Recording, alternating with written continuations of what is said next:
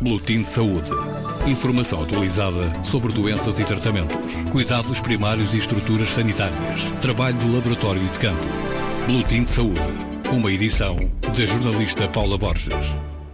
Fazemos mais uma pausa nos boletins de saúde dedicados a uma única doença, porque é de muitas doenças que se fala por estes dias em Lisboa. Políticas e sistemas de serviços de saúde são o tema deste quinto Congresso Nacional de Medicina Tropical e o eixo central da agenda do desenvolvimento sustentável e do acesso a sistemas de saúde universais. É também este um tema central do Acordo Quadro de Prestação de Apoio Técnico aos Países Lusófonos em África, que o IHMT, que promove esta conferência, assinou com o Escritório Africano da OMS. Uh, e também uh, tudo isto acabou por criar o contexto para a presença em Lisboa da Diretora Regional da Organização Mundial de Saúde África. Matshidiso Moeti falou ontem na sessão de abertura deste congresso e realçou a necessidade de uma aposta firme na equidade no acesso aos cuidados de saúde. A médica deu também uma entrevista à RDP África que será transmitida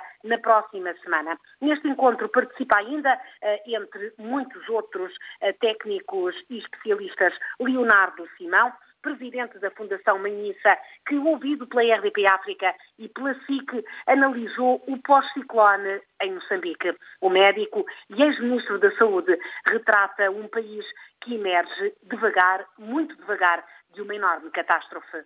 Está a recuperar eh, gradualmente. Este tipo de eventos ocorre de uma forma brusca, é, rápida no tempo mas o, a recuperação é mais lenta. E há a fase aguda que era salvar vidas, essa fase terminou. Agora é a luta pela prevenção de epidemias, sobretudo da cólera, malária e, e outras doenças é, hídricas e de transmissão vetorial. Esse trabalho está a ser feito, é, está a terminar a, a vacinação massiva contra a cólera, com bons resultados, mas o maior eh, receio também em relação à malária.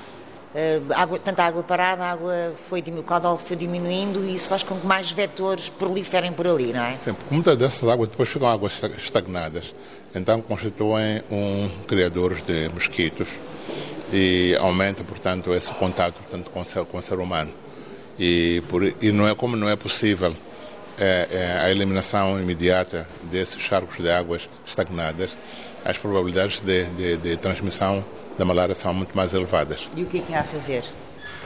É, um, é, é a, a, distribuição de redes mosquiteiras, isso está a ser feito, mas é, as quantidades ainda não são suficientes. Há mais de um milhão de pessoas é, necessitadas. De Neste momento, não, pessoas afetadas, mas até agora a quantidade de redes mosquiteiras à volta de é, 750 mil.